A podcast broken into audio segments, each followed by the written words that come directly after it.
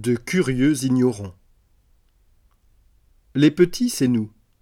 Il faut commencer par là. Puisque l'Évangile nous a été révélé et que l'Évangile est révélé aux petits, alors les petits, c'est nous.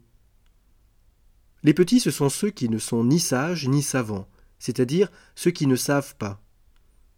Mais il est bon que nous ne sachions pas, car aux sages et aux savants, la révélation reste cachée. C'est quoi le problème des savants?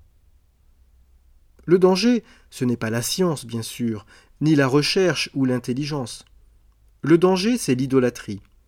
L'enfermement du réel dans des définitions, des dogmes, des lois, des pratiques, autant de choses qui sont certainement des formulations nécessaires, mais auxquelles il ne faudrait jamais s'arrêter. Le danger, c'est l'oubli de notre ignorance fondamentale, et pourtant bonne, puisqu'elle ouvre nos oreilles. En effet, celui qui ne sait pas écoute, car il a besoin d'apprendre.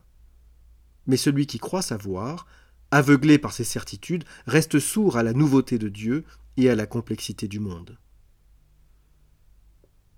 Il n'est pourtant pas question de se résigner au mystère, et encore moins de laisser les autres savoir à notre place.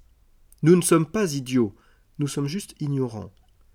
Et cette ignorance de Dieu, du monde, et de nous-mêmes aussi bien souvent, qui nous invite à l'humilité, ne nous empêche pas d'être curieux.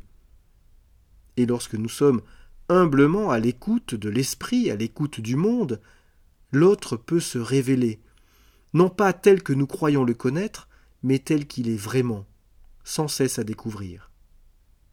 Alors, qu'attendons-nous pour ouvrir nos oreilles, discerner, interpréter, réfléchir, douter? Avons-nous peur de nous perdre? C'est pourtant sur ce chemin-là que la vérité nous précède.